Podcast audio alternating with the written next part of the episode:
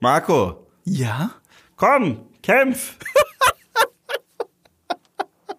Und das ist einer der vielen markanten One-Liner der Indiana Jones Trilogie, die fehlen bei Dial of Destiny. Denn heute sprechen wir tatsächlich über einen Klassiker der Filmgeschichte, über einen der besten Steven Spielberg Filme, über einen der besten Blockbuster, über einen der einflussreichsten Filme aller Zeiten. Wir sprechen über Raiders of the Lost Ark, aka Jäger des verlorenen Schatzes, denn damals war noch nicht Indiana Jones im Titel. Den ersten Indiana Jones Film, obwohl Indiana Jones nicht im Titel ist. Ich freue mich. Ich freue mich sehr. Ich freue mich auch ähm, äh, mehr als letztes Mal. Aber wir hatten ja letztes Mal, als wir über Dive of Destiny geredet haben, haben wir so viel über den ersten Indiana Jones geredet. Äh, Es wird sich hier und da überschneiden. Wenn ihr das seelisch moralisch aufbringen könnt, hört den Podcast zu Teil 5 zuerst, bevor es um äh, hier um Teil 1 geht, weil wir werden vielleicht hier und da immer mal wieder drauf verweisen müssen. Ähm, interessant, dass du das mit Indiana Jones auch sofort gesagt hast. Ja, man weil, könnte schon fast sagen, dass man sich durch den letzten Podcast durchkämpfen sollte oder auch, komm, kämpf! Ja, tatsächlich. So ein bisschen fühlt es sich an. Aber wir haben halt viel über unsere Kindheit geredet. Wir haben viel darüber geredet, was uns Indiana Jones als Figur, was die Filmreihe uns bedeutet. Das müssen wir an dieser Stelle nicht wiederholen. Wir können es aber explizit so ein bisschen auf den ersten Teil münzen. Was bedeutet dir denn der erste Teil, Indiana Jones Eve? Abenteuer pur. Also meine Einführung ins Abenteuergenre, kann ich anders sagen, war Indiana Jones, der erste Film Raiders of the Lost Ark und äh, ah, also es, es ist halt, ich habe ja schon mal einen Rewatch dazu gemacht auf Movie Pilot. Und es gibt aber ein paar Filme, wenn ich über die spreche, dann macht man sich selber Druck, ob man der Nummer gerecht wird, weil das sind Filme, bei denen fast jede einzelne Szene mittlerweile ikonisch ist. Also ich hatte das beim ersten Jurassic Park, da war ich wirklich nervös. Ich hatte es beim ersten Planet der Affen, ich hatte es beim ersten Matrix und ich hatte es beim ersten Indiana Jones, weil das sind Filme, die so beliebt sind, die so seziert worden sind und bis heute seziert werden, die so wichtig sind, dass, dass, dass man mit dem Video, wo man, so sag ich mal, seinen eigenen Hut mit in den Ring wirft, man will da nichts missen. Und äh, da fühle ich dann tatsächlich den Druck. Und erst recht als jemand, du kennst mich, der alles, was er macht, sehr improvisiert tut, äh, habe ich Angst danach, das Video selber irgendwann mal zu gucken und zu sagen, ah, ich habe darüber nicht geredet, ich trottel.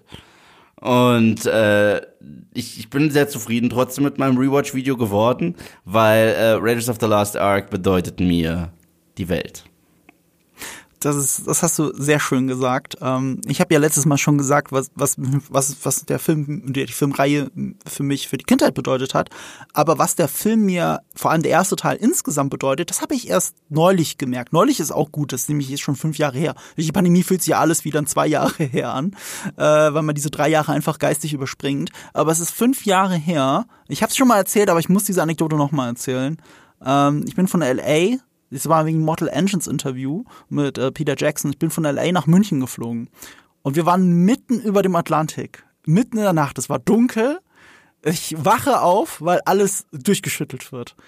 Und äh, ich habe keine Flugangst. Also wirklich gar keine. Ich bin, ich bin der entspannteste Flieger auf dieser ganzen Welt. Ich schlafe teilweise ein, bevor das Flugzeug abhebt und wache erst auf, wenn es wieder aufsetzt. Du bist das Gegenteil von mir. Oh, du wärst gestorben auf diesem Ja, Flug. ja ich, ich, ich hatte schon mal brutalste Turbulenzen. Ich habe jedes Mal Turbulenzen, wenn ich äh, zu meinem Vater fliege und es ist äh, nie schön und ich hasse es. Äh, ich komme damit erschreckend gut klar. Aber diese Turbulenzen mitten über dem Atlantik, die gingen ganz schön lange. Also gefühlt 20 Minuten. Und das ist so, so ein Punkt, wo selbst ich ein bisschen nervös werde. Also erst dann habe ich gecheckt, wo sind wir überhaupt? Oh, mitten über den Atlantik, was soll schon passieren? So, und alle um mich herum waren schon super nervös. Und pff, ich, ich weiß nicht, ähm, ich wusste dann auch nicht, wohin mit meinen Gedanken, weil es hat immer noch geschüttelt. Und dann ist mir eingefallen, und das war, da hatte ich so ein kleines Gefühl von Panik. Was war eigentlich der letzte Film, den du gerade gesehen hast? Es ist witzig, dass da deine Gedanken hingehen. Ja, ohne Witze. Also wirklich, ich dachte so, ja, gut, weißt du, ich bin ja auch deswegen vielleicht so entspannt, weil was soll ich tun? Was, was soll ich tun? Na, also, äh, ich, ich kann da nur sitzen und abwarten. Und, äh, und ich will da dann vielleicht auch gar nicht so sehr mit meinen Gedanken alleine sein. Ich glaube, das ist schon eher etwas, was mir dann wichtig ist. Und aber woran ich gedacht habe, ist, der letzte Film, den ich im, auf, an Bord äh, diesem Bildschirm gesehen habe, war halt Bad Spies, The Spy Who Dumped Me. Mit Hm. ähm, äh, Mila Kunis und äh, die Ach, von Kate Saturday Night McKinnon. Live. Kate McKinnon. Ja, genau. Die sind zwar beide gut, aber der Film nicht. Und, ähm, und da dachte ich, oh Gott, im, im schlimmsten Falle des Falles ist das der letzte Film, den du in deinem Leben gesehen hast. Also habe ich ganz schnell mal geguckt, was gibt's noch in der Liste? Was könnte der letzte Film in deinem Leben sein, damit, äh, mit dem du leben könntest, in Anführungsstrichen sterben könntest? Und ich habe den erstbesten genommen und mein Bauchgefühl hat sofort gesagt, Raiders of the Lost Ark. Den nehme ich ohne mit der Wimper zu zucken, habe ich ihn sofort angeklickt und geguckt. Und ich glaube, auch in den ersten zwölf Minuten ist dann auch direkt das Schütteln, hat dann langsam aufgehört. Und kein Problem. Und im Nachhinein ist mir aber auch klar geworden, ich habe ihn auch wahrscheinlich auch deswegen genommen, weil ich den Anfang schon so geil finde. Der Film ist einfach von der allerersten Sekunde an geil. Und wer weiß, im Falle des Falles hast du ja nur die zwölf Minuten. also nur den Anfang. Und, äh, und damit, und das war das erste Mal, dass mir bewusst wurde, wie wichtig mir dieser Film ist. Krass. Ich habe vorher nie so drüber nachgedacht. Das ist einfach ein Film, den ich im Herzen hatte. Aber ja, das jetzt ist er für mich der Film, der auch der letzte hätte in meinem Leben sein können. Was So. ist jetzt der aktuell letzte Film, den du geschaut hast? Äh, Nimona auf Netflix. Äh, das ist dieser kleine Animationsfilm, der von Disney erst weggecancelt wurde, weil sie das Studio von 20th Century Fox abgekauft haben. Und der jetzt aber als Animationsfilm äh, auf Netflix einfach released wurde. Und der ist überraschend gut. Hm. Und der hat mich überraschend gecatcht, weil ich wollte ihn eigentlich gar nicht gucken. Ich war nur mit im Raum, als der angemacht wurde. Und die Story war so gut, dass ich tatsächlich hängen geblieben bin. Und ich dachte, okay, das ist geil, das ist eine andere Story. Das kenne ich so von Animationsfilmen nicht. Und im Nachhinein hat sich herausgestellt, die Story ist so gut, weil die Aussage so wichtig ist des Films. Die Aussage ist die Story. Und nicht, ähm, wie so viele Filme, du hast eine wichtige Message und die Story ist untergeordnet oder wird Ja, vergessen. Sondern nee, nee, die, die Aussage ist die Story selbst. Und das macht es so spannend. Und äh, deswegen war ich wirklich, wirklich überrascht von Nimona. Mit dem könnte ich auch leben. Happy, wenn das dein letzter Film ist? Es wäre okay. Es wäre wirklich okay. Das ist gut. Ich glaube tatsächlich, dass im, echten Todesmoment hast du natürlich ganz andere Gedanken als das. Ich hatte auch schon andere, ich hatte tatsächlich schon zwei Nahtoderfahrungen so in meinem Leben. Da sind die Gedanken ganz woanders als bei Filmen.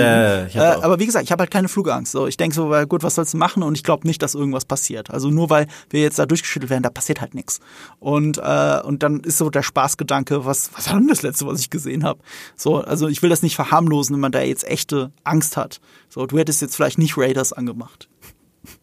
Nein, aber der letzte Film, den ich geguckt habe, ist The Terminator. Also Damit kann man auch leben, oder? damit kann man total leben. Nice night for a walk.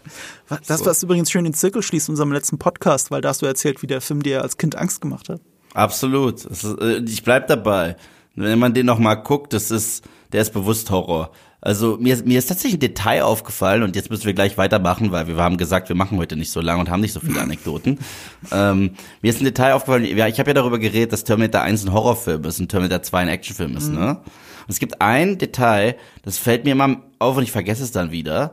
Nachdem Arnie das zweite Mal angeschossen wird und der im Hotel ist, ist seine Haut blass und Fliegen kleben drauf. Ja? Ja. Weil seine Haut anfängt zu rotten. Ja, genau. Und das macht die Nummer viel horrorhafter Ja. Als Teil 2. Also er ist Jason Voorhees. Er ist ein Zombie. Ja, Ja. so. Und das, er ist, er ist, er ist Metall, Jason Voorhees. Stinkt ja immer spätestens beim Auge dran. Also das ist ja genau. auch im Hotelzimmer. Ja. Und, äh, und das Fuck ist you, asshole. Ja, er ist der Golem aus Horrorgeschichten, aus der, aus der Sherlock Holmes Geschichte sogar. Fuck Also- you, asshole. Ja, das Bester macht es, des Motel. das macht es schon sehr stark. Indiana Jones 1 hat ja umgekehrt auch Horrorelemente. Absolut. Er Hat generell alle drei, also gerade Teil 1 und 2, aber alle drei haben auch ein bisschen Horror-Vibes. So ein bisschen so Freizeitpark-Attraktions-Horror-Vibes. So. Ja, aber auch ein bisschen pulpig. Also auch ein bisschen Ja, ja. Grind, Grindhouse-Style. Ja. Und weil es halt auch um. Das ist das, warum ich mit Teil 4 und Teil 5, also es gibt viele Gründe, äh, nicht warm werde. Teil 4 äh, ist, ist Sci-Fi. Mhm. Und Teil 1 bis 3 ist ominös. Mhm. Und ominös bedeutet, da ist auch was Gruseliges bei. Da ist nichts Gruseliges bei, wenn so ein äh, Area 51 äh, UFO schnell wegfliegt. So, und äh, dieses Mysteriöse, mhm. dass du etwas nimmst, zum Beispiel aus der Bibel, und es uns zeigst, mhm. aber ohne es komplett kaputt zu erklären. Ja, richtig. Äh, als eine dunkle Macht, mhm. das ist gruselig. Und erst recht den Effekt, den es dann hat auf unsere Welt. weißt du, was Teil 5 ist? Mathematik. Weißt du, was Teil 5 ist? Was? Kacke. Ja, ich weiß. Aber wenn es Mathematik ist, dann, dann ist es auch so ein Metakommentar, der mir jetzt erst auffällt. Es ist pure Berechnung. Der Film, mhm. ganze Film ist pure Berechnung. Ja, der hätte von der AI geschrieben werden können. Sagen wir doch das. So. Ein bisschen fühlt es sich so an, ja. Ja, das ist so Indiana Jones nach AI-Schema ohne sich daran zu erinnern, was die, den. Fil die Filme so charmant macht. Als hätte Archimedes ihn ausgerechnet. Ja. Äh, das alles ist bei Indiana Jones 1 anders. Und das ist aus Gründen anders. Du hast es schon gesagt, Pulp, es ist Trash. Spielberg sagt es selber auch über den Film. Er mhm. hat ihn gedreht wie einen B-Movie. Das war seine Intention. Nur da versehentlich dabei einen der am schönsten abgefilmten oder inszenierten Filme in der Filmgeschichte abgeliefert. Du, ich, ich habe ich hab ja ein großes Herz für B-Movies, okay? Ich bin ja von uns beiden eher der, der auch sehr viel Trash guckt, okay? Ja. Ähm, aber es gibt manche Regisseure, die aus trashigen Formeln etwas machen, was einfach aus cinematischer Sicht so besonders ist, dass Cinephiles wie du und ich das ewig lange analysieren können. Mhm. Und Raiders gehört dazu. Und Tarantino hat mal einen Monolog rausgelassen, den muss ich dir mal schicken. Zu Evil Dead 2. Das ist ein Film, der auch total wild gedreht ich, ich ist. Ich kenne den Monolog. Ich weiß das genau, ist ganz was du toll. Meinst.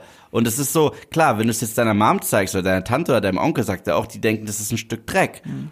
Aber wenn du ein Herz für Filme hast und Film schaffend selber sein möchtest, erkennst du da eine derartige Brillanz drin, mhm. äh, dass es weitergreift, obwohl es auch bewusst trashig ist. Mhm. Und das ist die Kunst. Ja. Das ist die fette Kunst. Das ist die Kunst eines Raimis. Das ist die Kunst eines Spielbergs.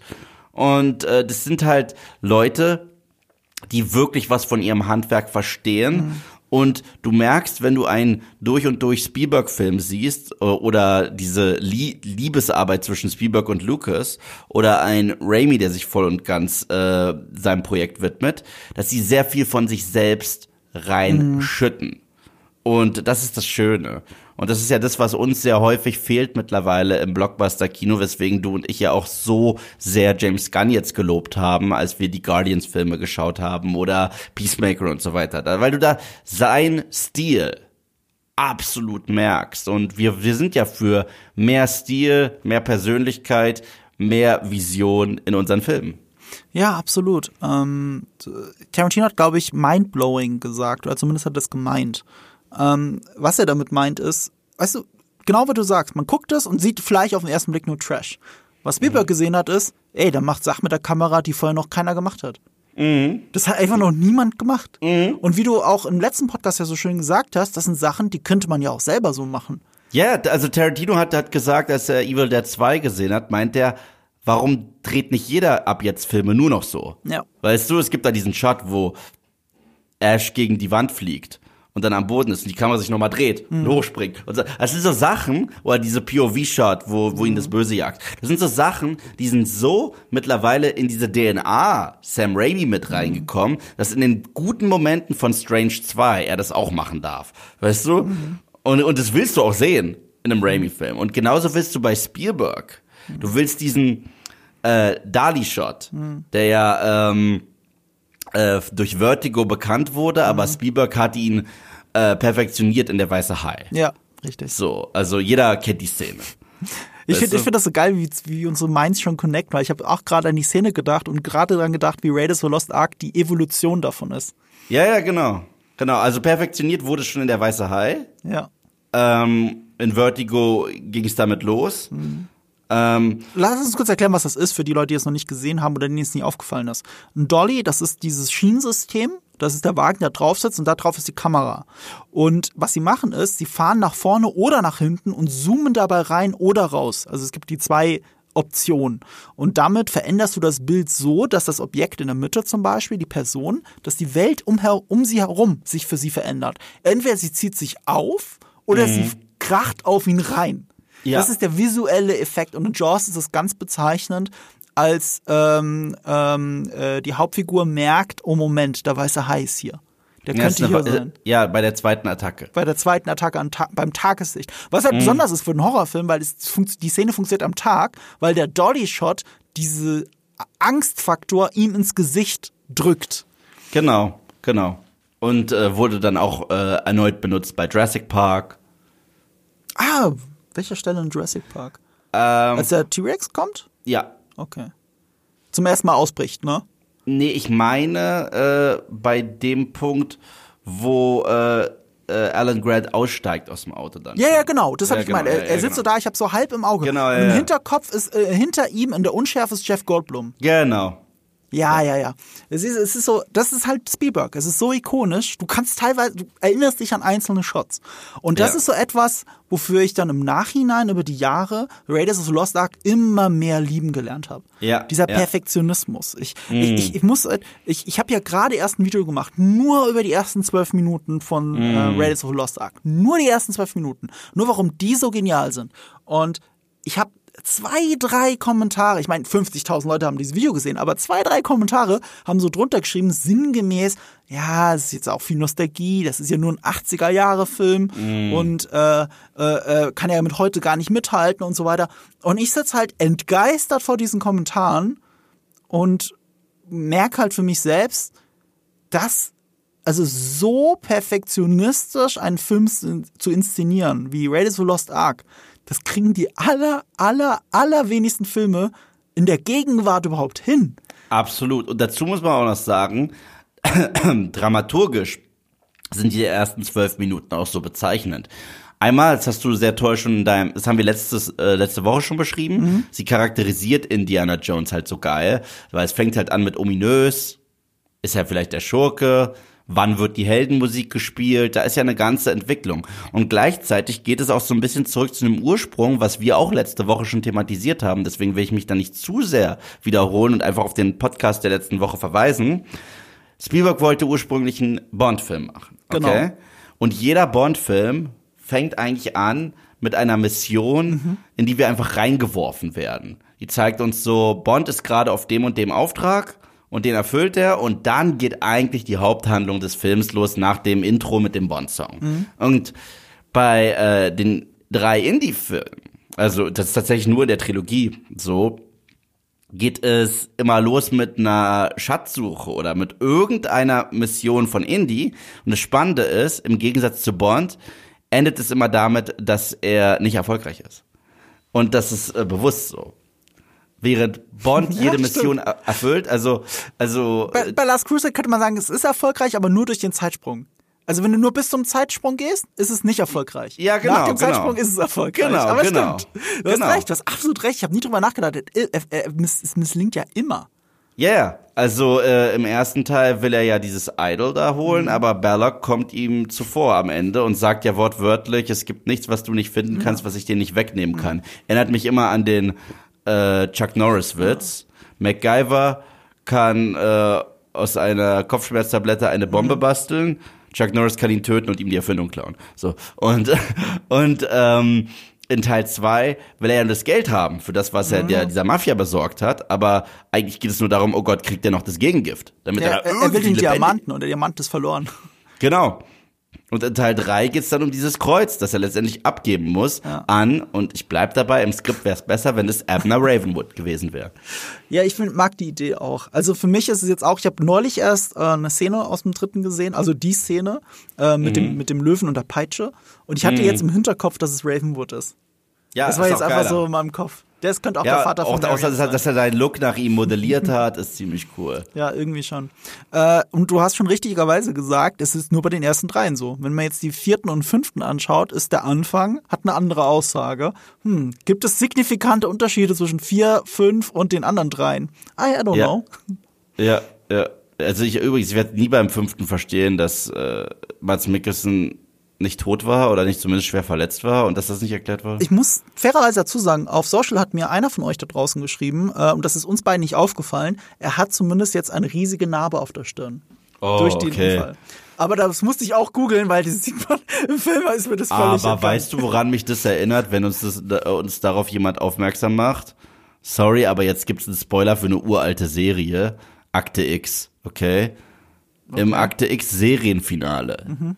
Also im originalen Run. Und diese, und dieses 2000 oder 2001, deswegen Spoiler-Alarm dafür, wird der Cigarette Smoking Man bei lebendigem Leibe verbrannt, ein Helikopter schießt die Höhle kaputt und der geht in den Flammen auf. Und fürs Revival haben sie ihn zurückgebracht und da hat er ein kleines Auer und ein Pflaster. Da dachte ich mir auch, wollt ihr mich verarschen? Man kann nicht irgendwie, wenn Mensch in Flammen aufgeht, die Überreste ins Krankenhaus bringen und dann pflegen die den gesund, da hat er da ein kleines Auer. So, das ist das ist das bescheuertste, was ich je in meinem Leben gesehen habe. Aber nicht ganz so bescheuert wie dann in Indiana Jones. Nein, das ist bescheuerter als Indiana eben. Jones. Das ist wirklich, also Also äh, umgekehrt, sorry, so habe ich es gemeint. So Also das Akte X. Revival, muss ich an alle Hardcore Akte X Fans sagen, ist von allen Revivals das beschissenste, was ich je gesehen habe. Ja. Gut, dann haben wir das auch geklärt. Äh, wir haben gesagt, Spielberg wollte einen Bond, Spielberg wollte Pulp. Ähm, Lucas wollte das auch. Ähm, Lucas und Spielberg waren 1977 im Urlaub zusammen. 1977 kommt euch bekannt vor, weil parallel dazu gerade Star Wars in den Kinos anlief. Ja. Und George Lucas war es frustriert. Er war frustriert vom Dreh, er war frustriert von dem Film, er war sicher, dass der Film floppen wird. Also war er gar nicht auf der Premiere, sondern war im Urlaub mit Steven Spielberg, mit seinem Buddy aus der Filmhochschule. Ja, und der hat dran geglaubt. Der hat dran geglaubt. Und nicht nur dran geglaubt, als der Film rauskam und du siehst äh, Setbilder Mhm. von äh, Spielberg beim Dreh von Filmen wie äh, Indiana Jones, hat er eine Star Wars Mütze getragen. Er ist ein riesen Star Wars Fan. Er ist ein riesen Star Wars Fan. Ja, er war der einzige von den Regie-Buddies von ihr, also da gehören auch äh, Francis Ford Coppola und so weiter dazu. Die waren alle so aus einer Generation und äh, ein, ein berühmterweise hat ja George Lucas einen ersten Rohschnitt von Star Wars präsentiert seinen Freunden und der war noch sehr rudimentär. Da hast du keine TIE Fighter gesehen, da hast du Zweite Weltkriegsaufnahmen, also, also aus diesen Filmen halt, ne? Hast du da drin gesehen und sowas. Und äh, die Musik hat auch noch gefehlt von John Williams. Also es war klar, dass die gleiche Magie ist nicht da in diesem Schnitt. Und da waren alle entsetzt. Ich glaube, äh, Francis, ich glaube, Brian De Palma hat gesagt, das ist das größte Stück Scheiße, das er je gesehen hat. Und der einzige von all diesen Freunden von Lucas, der gesagt hat, das Ding wird dir einen Haufen Kohle einbringen, war Steven Spielberg. Und dass die danach Ja. dann zusammen einen Film gemacht haben, ist jetzt bezeichnend. Es gibt dieses epische Bild. Da sitzen Scorsese, Spielberg, äh, Lucas und Francis Ford Coppola an einem Tisch. Das ist einfach nur der Wahnsinn. Ja. Buddies halt. Ähm, Buddies. zu diesen Buddies gehört auch Lawrence Kasdan, der das Drehbuch Ja. geschrieben hat, der danach Empire Strikes Back. geschrieben Empire hat, Strikes ja. Back geschrieben hat, genau. Ja. Und der dann für Indie 2 nicht zurückkehren wollte, weil er die Idee, Story-Idee schon so doof fand. Ja.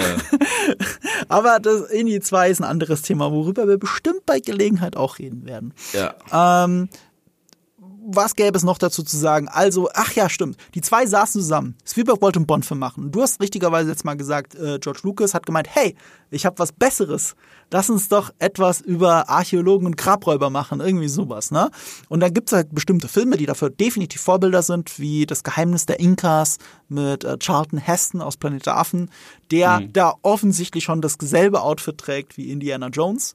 Ähm, es gab, äh, es, es ranken sich viele Mythen um die Namen, die sind alle richtig, man muss sie nur richtig zusammenlegen. Indiana wegen dem Hund von George Lucas, derselbe Hund, der immer neben seiner Frau auf dem Beifahrersitz saß und deswegen das Vorbild für Chewbacca war, Wollte ich gerade sagen, ja, ja. der aussah wie ein Co-Pilot. Ähm, Indiana, äh, ja, er wollte ihn Indiana Smith nennen. Wegen nee, Nevada Smith. Nevada Smith ist eine alte Figur mit Steve McQueen aus einer Western-Reihe. Ähm, aber äh, Steven Spielberg fand, das klingt nicht so gut. Er kannte aber noch Idaho Jones aus einer anderen Western-Reihe, auch, auch so altes Pulp-Zeug. Ähm, da hieß der eine Film Raiders of Ghost City. Und Idaho Jones. Und dann der Hund Indiana. Und dann haben sie alles zusammengelegt und dann kam Indiana Jones und Raiders of the Lost Ark raus. Und du hast ja auch gesagt, der Titel, der erste Film heißt eben nicht Indiana Jones. Konnte ja keiner wissen, wie erfolgreich das Ganze wird. Äh, dass das dann der Markenname ist. Aber es wurde ja so ein bisschen geredconnt. Also wenn ihr jetzt auf Disney Plus oder so schaut, dann steht da Indiana Jones und die Jäger des verlorenen Schatzes. Und warum ergibt das keinen Sinn, Eve? Ja, weil er einer der Jäger ist. Genau, das ergibt überhaupt keinen Sinn. Ja, es ist, es ist genauso wie Star Wars hieß früher einfach nur Star Wars. Ja. Es hieß nicht Star Wars A New Hope, es Richtig. hieß nicht Star Wars Episode 4, es hieß einfach nur Star Wars. Der erste hieß Star Wars, der zweite Mhm. hieß The Empire Strikes Back mit ganz kleinen Star Wars äh, mittendrin und Return of the Jedi. Das waren die drei Namen. Star Wars, The Empire Strikes Back, Return of the Jedi. Offiziell heißt der erste Film in Deutschland ja auch immer noch Krieg der Sterne. Ja. Muss man sich auch mal überlegen. Findest du so nicht auf Disney Plus, aber es heißt Krieg der Sterne. ja. Krieg der Sterne, das Imperium schlägt zurück und die Rückkehr der Jedi-Ritter. Da steht nirgends Star Wars. Ja. Weil in Deutschland ist das halt nicht so. Ja. ähm, eine Sache noch, äh, John Williams hat natürlich die Musik gemacht, der zufälligerweise auch bei Star Wars die Musik gemacht hat. Und auch bei, und, und fast bei allen Spielberg-Filmen, muss man dazu sagen. Ja, stimmt, also bei fast Also allen. Jurassic Park, Schindlers Liste, Jaws. Es gibt so ein paar neuere, wo er dann nicht mehr äh, die Musik gemacht hat. Altersbedingt natürlich. Ich meine, er hört jetzt mit Indie 5 auf, mit 90 Jahren. Mhm. Kannst du auch nicht alles machen, aber, aber ja, er hat äh, das aller, allermeiste gemacht. Das Titelthema von Indiana. E.T. E.T. er. Das Titelthema von Indiana, das ja natürlich jeder kennt, das äh, die Musik, die Harrison Ford überall hin begleitet und er hasst das. Also das überall hören muss. Immer wenn er auf die Preisverleihung geht, wird das gespielt, wenn er auf die Bühne geht. Aber ähm, diese Melodie bestand eigentlich aus zwei. Also John Williams hat zwei Leitmotive abgeliefert bei äh, Spielberg. Und Spielberg war der Meinung, dass beide geil klingen, also sollen, sollte er beide zusammenwerfen. Und dann äh, daraus entstand eben tatsächlich das, was wir äh, heute hören. Und tatsächlich wird John Williams hier häufig unterstellt, es ist spannend, dass diese Musik einer anderen Musik, die er gemacht hat, zu ähnlich ist. Also in vielen Stellen sehr Star Wars. Nee, das wird ihm mit Indiana Jones zweimal unterstellt. Einmal mit dem Haupt-Raiders-Theme, mit diesem. Ja. Der Aufbau und alles Ja. ist sehr ähnlich wie sein Superman-Theme mit Richard Donner. Sehr ähnlich. Wenn du die wirklich back-to-back hörst, ist es schwierig. Ja. Ja, aber das ist ja generell bei all Ja. seinen Scores, finde ich so. Na, da, da ist es aber wirklich Du, es gibt ganz ähnlich. viele ruhige Momente, Ja. gerade mit den Nazis auch. Ja. Mhm. Also wenn die anfahren mit den Lastwagen und so, Ja. das kannst du eins zu eins unter Star Wars legen, wenn die Sturmtruppen kommen. Ja, und, das, und jetzt kommt die zweite äh, Parallele, Mhm. und zwar der Meridian Indie-Theme ist sehr nah dran an dem Oh, Lea Hahn-Theme. stimmt. Der ist, der ist sehr nah dran an dem Lea Hahn-Theme. Das, dü. Ja, das hast das du ist sehr nah Ja, dran. das ist nah dran. John Williams klaut halt viel bei sich selbst. Und Ja. je nachdem, wie tief man in die Materie eintauchen möchte, ähm, im ersten Star Wars-Film hat er sich auch hier und da woanders schon bedient. Also Ja, so ist klar. es dann auch nicht. Ähm, ja, aber so wie sie generell für alles bedient haben. Also wie gesagt, diese ganzen Schundfilme waren die Inspiration für George Lucas und äh, Steven Spielberg. Das sind alles Filme, die sind aus den, also es fängt in der Stummfilmzeit an, von den 20ern bis in die äh, Ende 40er. Ähm, das sind diese sogenannten Serials, das sind oft äh, kurze Filme, die im Kino liefen, weil wenn man ins Kino damals gegangen ist, kamen mehrere Filme hintereinander. Das haben die Ja. selber zwar so nicht mehr miterlebt, aber als Kinder lief das halt samstags im Nachmittagsprogramm für die Kinder. Erwachsene haben Ja. sowas nicht mehr geschaut, aber Kinder haben das damals im amerikanischen Fernsehen gesehen. Und das Ja. hat sie halt maßgeblich beeinflusst. Aus Flash Gordon wurde Star Wars und aus äh, den Pulp Abenteuerfilmen wurde Indiana Jones. Ja, absolut. Absolut. Und ähm, das Besondere ist also dieses Intro. Also darüber könnte man eigentlich zwei Stunden reden, wie toll das ist, aber das haben wir letztes Mal schon gemacht.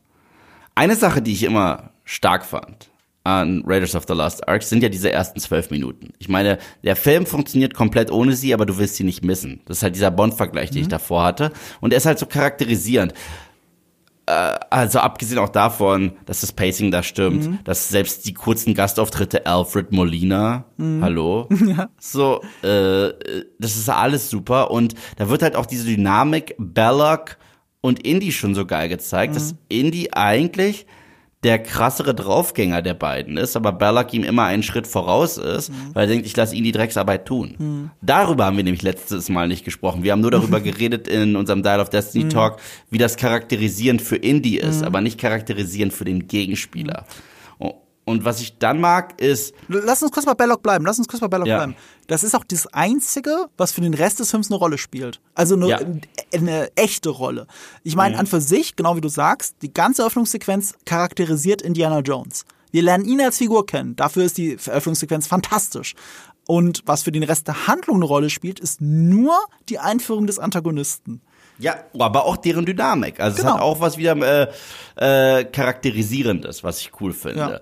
Weil Indiana Jones ist der, ähm, der draufgängerisch und clever und intuitiv Mhm. und schmutzig sich in ein Abenteuer stürzt, ganz genau weiß, auf was er zu achten hat, ganz genau weiß, wie er an Relikte kommt, nur damit an der Ziellinie jemand wartet und es ihm wegnimmt. Das ist absolut richtig. Das ist absolutes Foreshadowing für all diese Filme. Ja, ja. Er geht nie mit dem Schatz in der Hand wieder raus. Aus Ja. gar keinem. Ja, äh, und das ist- am Ende wird's ihm genommen. Ähm, niemand wird davon erfahren. Das gibt Mhm. ja, äh, im Prinzip muss man ja mal drauf achten, diese Kugel. Ich habe ja jahrelang gedacht, das ist ja eine Falle, die ihn umbringen soll. Aber nee, wenn du mal drauf achtest, diese Kugel ist nur dafür da, um den Eingang zu verschließen. Ja, damit er da drin verrottet. Der, äh, ja, und damit keiner mehr in den Tempel reinkommt. Ja. Also, also das ist halt, also jemand soll damit eingeschlossen werden mit dem Idol, damit das Idol den Tempel nicht verlassen kann. Umgekehrt soll auch niemand reinkommen. Und dafür Ja. ist es da. Und das ist ja auch das Ergebnis äh, eines, eines jeden dieser Filme, besonders beim ersten. Ne, also wenn der, wenn die Bundeslade am Ende da da äh, durch das Matte Painting geschoben wird und dann äh, bei den ganzen Kisten landet, das ist die Aussage des Films. Und so ähnlich ist es hier auch. Also wir sehen von Anfang an wird alles foreshadowed, alle Tropes, die da drin sind, die Buddies, die er hat, dass er verraten wird, dass es trotzdem witzig ist, die Fallen, die Anspannung, ähm, dass er nie gewinnen kann, aber sich trotzdem fühlt es sich an, als wäre er der Gewinner. Wenn er in das Flugzeug steigt und wegfliegt und die Musik ertönt, ist er für uns gefühlt der Gewinner dieser Geschichte. Und was alle vier Teile gemeinsam haben und der fünfte nicht, ist, dass das Objekt der Begierde den Bad Guy immer umbringt. Ja. Äh, also, äh, ich finde, der vierte, ähm, also es wird schon wie bei jedem eigentlich, der Bad Guy ist das Opfer seiner Gier. Aber du hast Ja. recht, normalerweise ist es auch das Objekt selbst, das ihn direkt tötet. Ja, genau. Und, und das ist halt auch der Punkt, wo es so grafisch wird. Da war mir der fünfte zu lasch, weil, sage ich nicht. Ja, genau. Äh, Das, das müssen wir ja nicht an der Stelle spoilern. Ja. Aber äh, also ich sag ja, ähm, viele Sachen im fünften gehen an den Details, an den Aussagen der anderen Filme komplett vorbei. Was immer so Mhm. ein bisschen das Zeichen dafür ist, du versuchst nicht konter zu karieren, sondern du hast es nur nicht verstanden.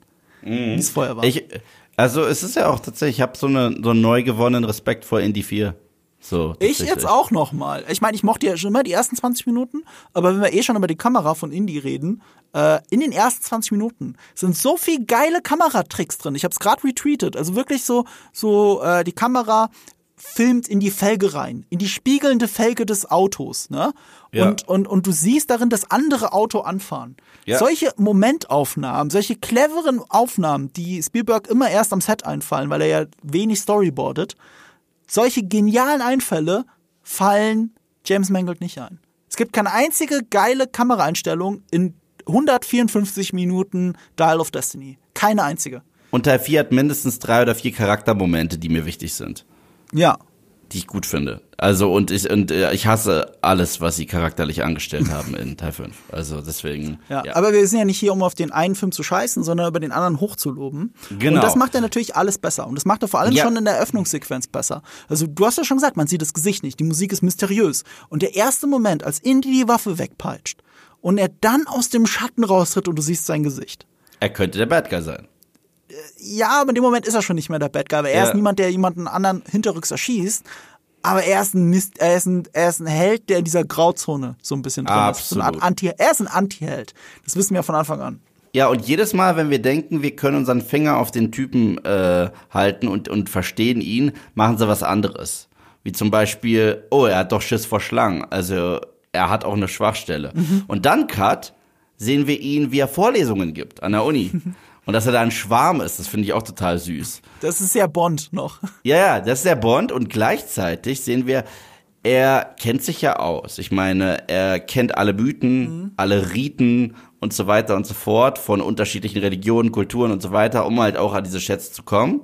Aber wenn ihn dann gefragt wird, was ist denn in der Bundeslade drin? Was ist denn dieses Feuer auf den Bildern? Sagt er, pff, Feuer, Energie, Gotteskraft, keine Ahnung. Weil, weil, er glaubt nicht daran. Und das ist ganz wichtig, dass er nicht dran glaubt. Und, und, und diese Szene, diese einfache Prämisse, er muss nur schneller sein als die Nazis, ist wirklich auch wieder eine Masterclass wie geil du Exposition Dumping machen kannst. Wir jammern so oft darüber, dass Exposition Dumping scheiße ist.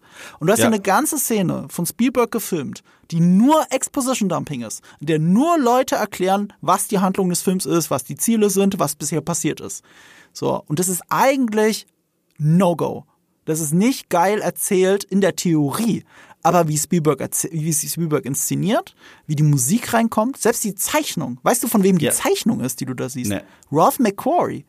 Ah, Der krass. Zeichner von Star Wars, der Konzeptzeichner, hat diese eine Zeichnung gemacht, die uns so Angst einjagt, während die Musik von John Williams, auch aus Star Wars, halt so leicht drüber liegt. Das leichte Thema vom Arc, das liegt da schon leicht drin. Und das, wenn man mal in dem Film drauf achtet, das Hauptthema des Arcs zieht sich durch den ganzen Film immer, wenn es um die Bundeslade geht, wenn du sie Ja. kurz siehst in Ja. der Kiste oder was auch immer. Es wird aber nie komplett ausgespielt, erst am Ende, als sie die Bundeslade aufmachen. Dann kommt das ganze Thema. Und nicht nur das, es gibt so viel kleine Charakterisierungen während Exposition. Also Spielberg benutzt in diesem Film Exposition am besten, weil erstens diese zwei Leute, die von der Regierung kommen, es gibt eine kurze Szene, das ist so eine Blink it or miss it Sequenz, wo der eine den anderen unterbricht. Ja. Der eine unterbricht den Ja, anderen ja. und er guckt ihn kurz an, so Motherfucker, weißt du, so, so ich habe gerade geredet. Das ist toll, weißt du, weil, weil, weil dann ist es nicht nur Exposition Dumping, dann siehst du, okay, deren Beziehung, der fühlt sich gerade auf den Schlips getreten. Dann lernst du über Indy, er glaubt nicht an all sowas. Dann lernst du gleichzeitig Indys Beziehung mit Marcus Brody kennen. Und, und, und dieser CIA-Agent, der den anderen unterbrochen hat, du merkst, er ist auf einmal interessiert an der Geschichte. Der eine Ja. ist noch dabei zu erklären mit den Nachrichten und allem und Mhm. Raven wird vielleicht ein Spion oder was. Und der, der ihn unterbricht, du siehst ihm an, er ist gefesselt von der Geschichte der Bundeslade. Und Ja. er will jetzt, er unterbricht den anderen nur, um zu verstehen, was mit der Bundeslade auf sich hat. Und in dem Moment ist er ein Stellvertreter des Zuschauers. Weil der Ja. Zuschauer auch wissen will, oh, was ist die Bundeslade?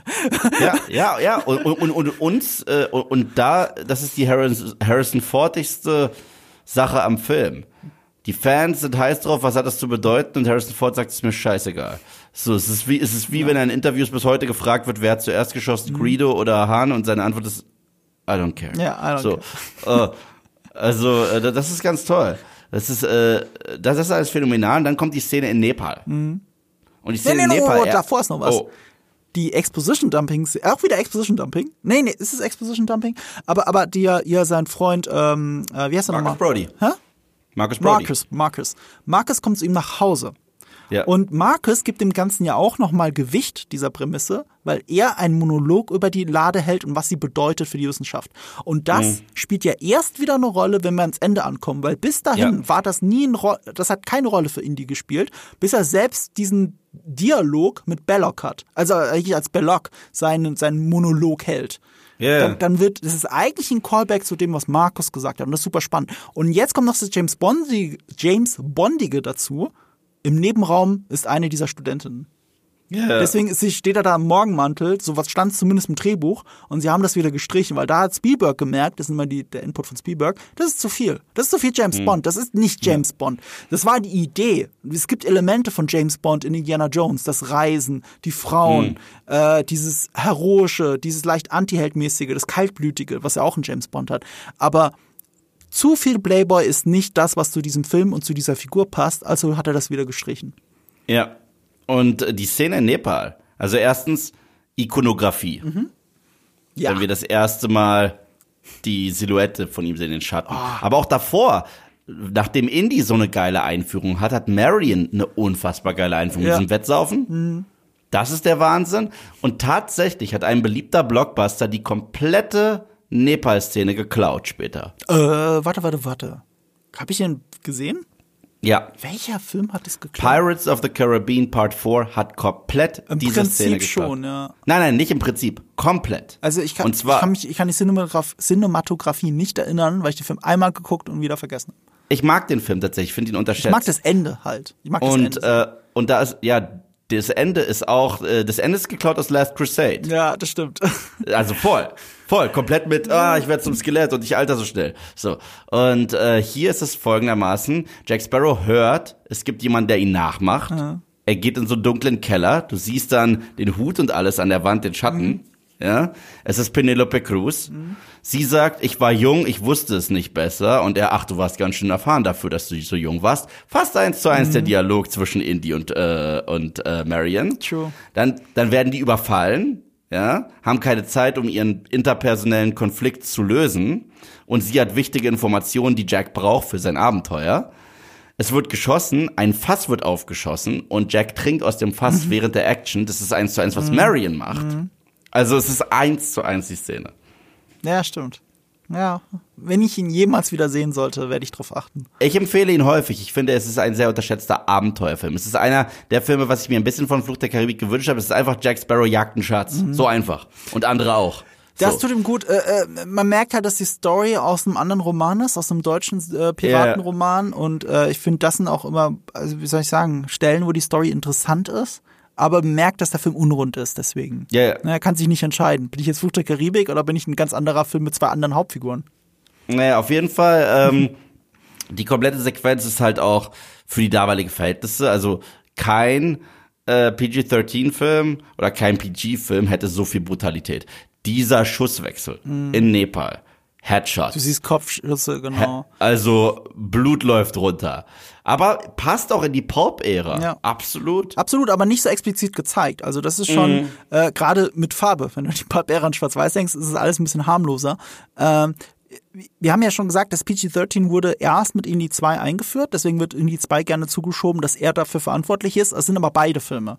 Also Raiders of the Lost Ark hat für Kontroversen gesorgt, weil er so brutal war, aber nicht R-rated. Und äh, bei Indie 2, der war ja noch brutaler und noch härter. Und spätestens da musste man dann sagen, okay, jetzt ziehen wir einen Schlussstrich, jetzt gibt's PG-13.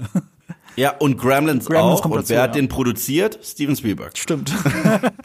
alles die, alles die gleiche äh, Amblin Entertainment damit. Spielberg spielt ja sogar mit Mhm. in Gremlins, in einer, in einer Missed or Blinked Sequenz. Habe ich dich sogar darauf hingewiesen. Ja, aber ich Äh, ich meinte, nicht er mehr läuft erinnern. gerade im Hintergrund durchs Bild bei dieser äh, Ex, äh, Exhibition von, von den Wissenschaftlern. Mit, Sein, sein, Ja. sein Auftritt in, ne, warte mal, war das er? Doch, in Blues Brothers. Ist prägnant. ja, ist auch super.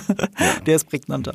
Ähm, ja. also und, und auch alles, was ich schon gesagt habe mit Staging, ne? Licht, Schatten, wie die Kamera, wo sie die Schärfen hinfährt, all das siehst du par excellence in dieser Kneipenschlägerei, die so angenehm entschleunigt ist. Die kommt ja ohne Musik aus. Dadurch wirkt sie so langsam, aber auch so authentisch irgendwie. Deswegen wirkt die auch gritty. Ja. Das ist etwas, was sowohl in die 4 fehlt, als auch in die 5. Sie wirken nicht dreckig. Indy ist dreckig. Ich meine, du siehst, dass seine, in Teil 2 äh, ist ja sein Shirt schon komplett Und er ist zerrissen. immer Wer- verschwitzt in jeder Szene Ja, Teil 2. verschwitzt. äh, in, Teil, in Teil 3 ist seine Jacke komplett staubig nach der ganzen Sequenz mit dem Panzer und so weiter. Äh, das Einzige, was wir in Teil 4 zumindest hatten, waren die Spinnweben auf seinem Hut, nachdem er da durch diese Katakomben klettert. Aber Teil 5 hat nicht mal das. So, also es muss gritty sein. So, es muss trotzdem, das ist halt, das ist halt dieser Spagat, den ein Spielberg kann. Und zwar sei leichtfüßig, wenn du kannst, aber erlaub dir auch hier und da gritty Momente, damit du, äh, weil, weil sonst hörst du auf, irgendwas ernst zu nehmen.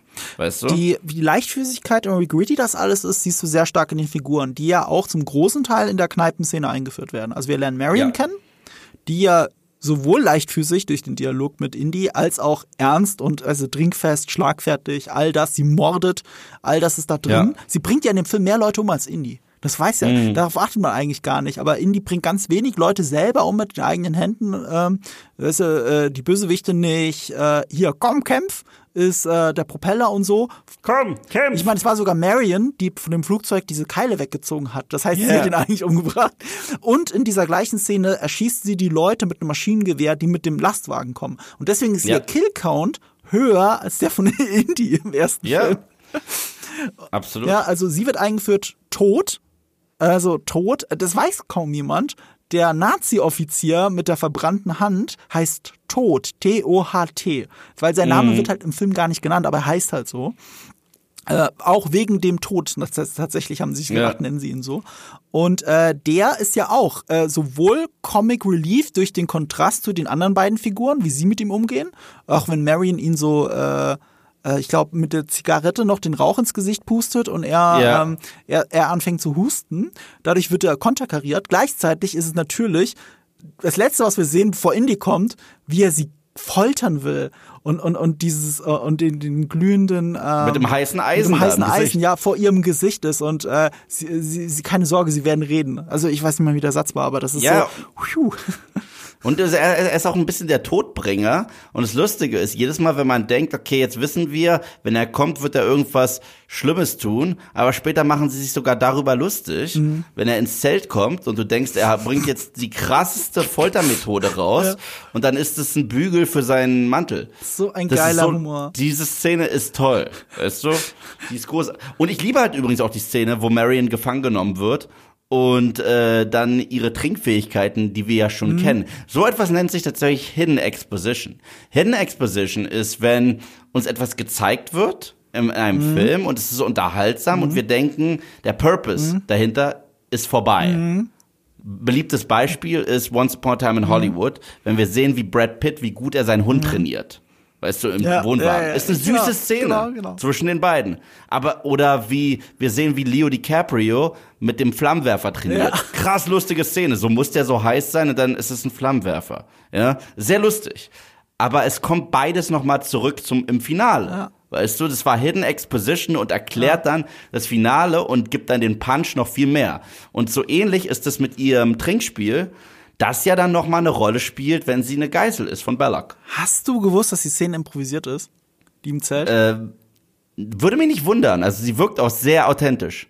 Die ist tatsächlich komplett improvisiert, weil ähm, im Drehbuch stand nur, dass wenn sie da unten reingeworfen wird zu Indy, Ja. hat sie ein Kleid an. Ja. Aber dazwischen gab es keine Erklärung dafür. Also haben sie und äh, ich glaube, der Darsteller ist Paul Freeman, ne, der Belloc gespielt hat. Möglich. Äh, äh, die haben das zusammen so ausgedacht, die Szene so zu spielen. Also, also dadurch wurde auch Belloc, finde ich, ein bisschen vermenschlicht. ja, absolut. Was echt hilft, dass er mit, damit Der, er der nicht ist nur ja auch echt, der Karikatur ist ja echt traurig, dass er sich von der trennen muss. Der fand die toll. Ja, man, ich hab's ihm geglaubt. Ja der fand die wirklich Ich toll. hab's ihm geglaubt. Und vor allem für den Rest des Films war das tatsächlich dann, das ist die Basis dafür. Wenn er für den Rest Mhm. des Films sich von ihr verabschiedet, äh, äh, äh, es bereut, dass, er, sie- dass sie jetzt sterben muss und, und so, das, das funktioniert alles nur wie diese eine Szene, die Karen Allen und Paul Freeman improvisiert, also sie improvisiert ist immer in Anführungsstrichen, also die haben es wahrscheinlich vorher selber durchgespielt und besprochen, aber die stand so im ersten Drehbuchentwurf halt nicht drin und dadurch ist es eine improvisierte Szene und sie haben sie halt so gemacht, wie sie sie gemacht haben und es funktioniert natürlich. Äh, Es zeigt auch, wie wie ähm, wie, über, äh, wie diesen Überlebenswillen von Marion, weil sie ja das Messer Ja. noch so versteckt und so weiter. Das ist Ja, alles nicht im Drehbuch. ja, das kam ist alles wundervoll. Und dann kommt ja der Tod rein und nimmt, dreht ihr ja das Messer noch aus der Hand raus. Also selbst das, ne, dass er mit dieser Leichtigkeit ihr die Waffe wieder wegnimmt, war so nicht drin. Ja. Und äh, ja, also das führt ja dann sehr bald, weil Indy lässt sie ja äh, erstmal trotzdem gefangen, was ich auch cool finde, weil die Mission ist wichtiger Ja. als, als das Interest. Das finde ich krass. Ja. Man sagt, ich, ich hol dich noch, ich hol dich noch, keine Angst. Aber wenn, wenn das dann alles schief geht und die auch noch da fliehen und nach Komm, kämpf, ja, gibt es halt für mich eine der besten Action-Szenen der Filmgeschichte. Und äh, du hast es letztes Mal schon angedeutet, das ist deine Lieblings-Action-Szene in dem Film. Das ist meine Lieblings-Action-Szene in der gesamten Indie-Reihe. Und, Ja, kann man und, und, und, und eine meiner Top 10 Lieblings-Action-Set-Pieces Mhm. ever. Äh, Also, weil sie erzählt halt auch was, ähnlich wie die zwölf Minuten Indie charakterisiert haben, tut das es nochmal. Mhm. Erstens, man fragt ihn sogar, äh, was sein Plan ist, und er meint, so weit plant er nie voraus. Mhm. Was übrigens etwas ist, was später charakterisierend ist für Jack Sparrow. Mhm. So, was sehr, was auch cool ist. Also hier ist wieder diese Parallele. Ich bin ja auch der Meinung, die Flucht der Karibik-Filme sind eigentlich im Herzen Abenteuerfilme. Wir, wir schreiben Absolut. immer Piraten drauf, aber es sind in Wirklichkeit Abenteuerfilme. Es geht darum, Schätze zu finden, Artefakte zu finden. Ja. Und ähm, wenn er da auf dem Pferd hinterher reitet, diesem Van, darauf kommt, dann legt er sich mit dem einen Nazi an, schmeißt den raus, ist in charge, wird dann aber in die Schulter geschossen. Ja. Der andere Typ kommt rein, boxt ihm immer wieder in die Schulter, schmeißt ihn aus dem Fenster raus und mit seiner äh, Peitsche zieht er sich dann wieder hoch und wird erstmal hinterhergezogen wie von einem Pferd in einen Western. Das ist ja auch aus einem Western geklaut. Also Ja, geklaut. Und das ist die Hommage daran. Kommt dann on top und schmeißt den dann aus dem. Das ist, das ist Überlebenskampf aller Indie. Es ist dreckig. Mhm. Du weißt, es ist ein verwundbarer Held. Es ist der John McClane-Moment, wenn er angeschossen wird. Es ist einfach phänomenal. Phänomenal. Und es sind solche White Shots. Du siehst wirklich, also das ist, das ist. Ja, so schön langsam, dieses Pacing. Du, weißt du, eine gute Action-Szene erkennst du auch daran, dass du immer genau weißt, ja. wo was ist, warum es passiert ja. und wenn es so eine ureigene Dramaturgie hat. Also es mm. gibt eine klare Eröffnung, er reitet los, jetzt geht die Action-Szene los und sie hat auch einen Twist Ne? Also, mhm. dass er, dass er, und sie hat einen tiefsten Punkt. Es ist eigentlich wie ein Kurzfilm. Es gibt, ja. es gibt die, den ja. tiefsten Fall des Helden. Er wird auch selber aus dem Truck geschmissen, aber er überkommt all diese Obstacles und steht am Ende, am Klimax dann doch selber wieder im, äh, äh also oben und äh, es steht, er sitzt im Truck und gewinnt. So rum. Und genau sowas brauchst du auch bei Serial Adventures. Genau mhm. sowas, weil das könnte eine Episode mhm. sein, einer Serial Adventures. Es ist äh, quasi eine Episode einer Serial Adventure, weil äh, äh, das wird jetzt ein bisschen Meta. Das wird jetzt ein bisschen ja. Meta. Du hast nicht zufällig mein Giga-TV-Video dazu gesehen, ne? Weil dann, das ist keine Wiederholung für dich. Gut. Es ist ein bisschen Meta. Und zwar, ähm, dass er sich unter den Trucks so entlanghangelt, ist mhm. ein Zitat aus dem Film Stagecoach von John oh, Ford. Ja, okay. Und John ja, Ford okay. ist ja das große Vorbild von Spielberg. Er verarscht das sogar in seinem eigenen Film äh, Fablemans. Fablemans. Ja, Fablemans. Äh, der übrigens, hast du den gesehen? Nee, noch nicht. Mach ich noch. Also der ist der Top 10 meines Jahres. Oh, schön. Der ist so Ich, ich würde den gerne sehen. Ich habe mir die Szene der aber angeschaut mit John. Ford. Ja, also ist der junge Spielberg quasi ins mhm. Büro kommt von John Ford. Das ist ja so wirklich passiert in seinem Leben. Oh, also er ist seinem eigenen großen Vorbild begegnet. Ja, yeah, wundervoller Film. Und John Ford hat diesen berühmten Film gemacht, Stagecoach oder wie heißt er auf Deutsch? Die, die äh, Kutsche nach Santa Fe oder irgendwie Todeszug nach Santa Fe, irgendwie sowas. Irgendwas komplett Verrücktes, obwohl nicht mal Santa Fe eine Rolle spielt in dem Film. Es ist halt Deutschland. So, mhm. ähm, aber Stagecoach und da passiert dieser Stunt. Das ist äh, einer der Native Americans, der sich dann da so entlanghangelt und dann aber äh, liegen bleibt und da, um zu zeigen, dass es ein echter Stunt ist, ist dann, hat man sogar gezeigt, wie er wieder aufsteht. Ja. Nach dieser Aktion. Ja. Ne, um zu zeigen, ey, da ist wirklich jemand zwischen Pferden, hat er diese Aktion da. Es ist ja kein Truck, es sind Pferde. Und mhm. zwischen den Pferden wird er da so fallen gelassen. Das ist ein Zitat. Und dann gibt's ja dieses äh, George Lucas TV-Serie The Young Adventure, äh, The Adventures of Young Indiana Jones, The Chronicles of Young Indiana Jones oder irgendwie sowas, ne? Ich hab's nie gesehen, ne? Ich hab's äh, szenenweise gesehen für meine Videos, aber nie die ganze Serie. Ganz im Gegenteil, ich habe keine einzige Folge ganz gesehen. Mhm. Ähm, aber da drin ist der junge Indiana Jones Stuntman für John Ford. Mhm. Und macht genau diesen Stunt. Und dadurch, dass Spielberg, also Indiana Jones meine ich, das später dann auch im Film macht, ist es so, als hätte er sich selbst geinfluenced, also selbst beeinflusst, ja. weil er einen Stunt aus dem John Ford Film macht. Äh, Und hinzu kommt noch, das ist was, was wir auch ansprechen sollten. Wir haben ja äh, äh, bei bei Dial of Destiny waren wir uns beide einig, der ist langweilig, mhm. ne? Und das ist das Ding. Bei Abenteuer- und Actionfilmen brauchst du einen Plot, der eigentlich recht simpel ist und die Action unterstützt. Ja. Das machen die besten Actionfilme. Zum Beispiel Speed. Mhm. Da ist ein Bus mit einer Bombe drin. Und wenn der zu langsam ist, dann platzt der Bus. Mhm. Perfekter Plot für einen Actionfilm.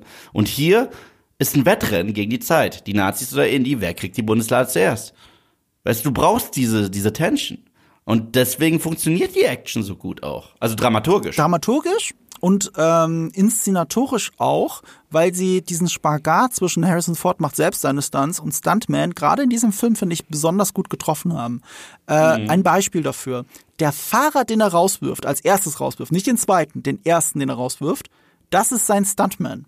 Das ist mhm. der Typ, der, den du, wenn du in, in der 4K-Version siehst, ist besonders gut, das ist der Typ, der zuerst losreitet mit dem Pferd und oben auf dieser Klippe so runterschaut auf die Trucks. Wenn du hm. profilig genau hinschaust, das ist der Fahrer des Trucks, er guckt sich gerade selber an so ein bisschen.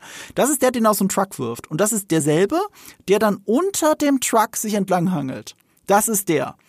Und am Ende, wenn er aber hinterhergezogen wird und du ein Close-up hast von Indy und du siehst aber, dass es Harrison Ford ist, dadurch wird, dadurch entsteht Filmmagie. Du denkst nicht mal drüber nach, dass es ein Stuntman war, bis hierhin, weil du siehst den Close-Up von Harrison Ford, wie er von einem fucking Truck an einer Peitsche hängt, hinterhergezogen wird. Und das ist deswegen so geil, weil es echt ist. Dieses mhm. Hinterherziehen haben sie wirklich so gedreht und er hat sich sogar noch die Rippen dabei geprellt.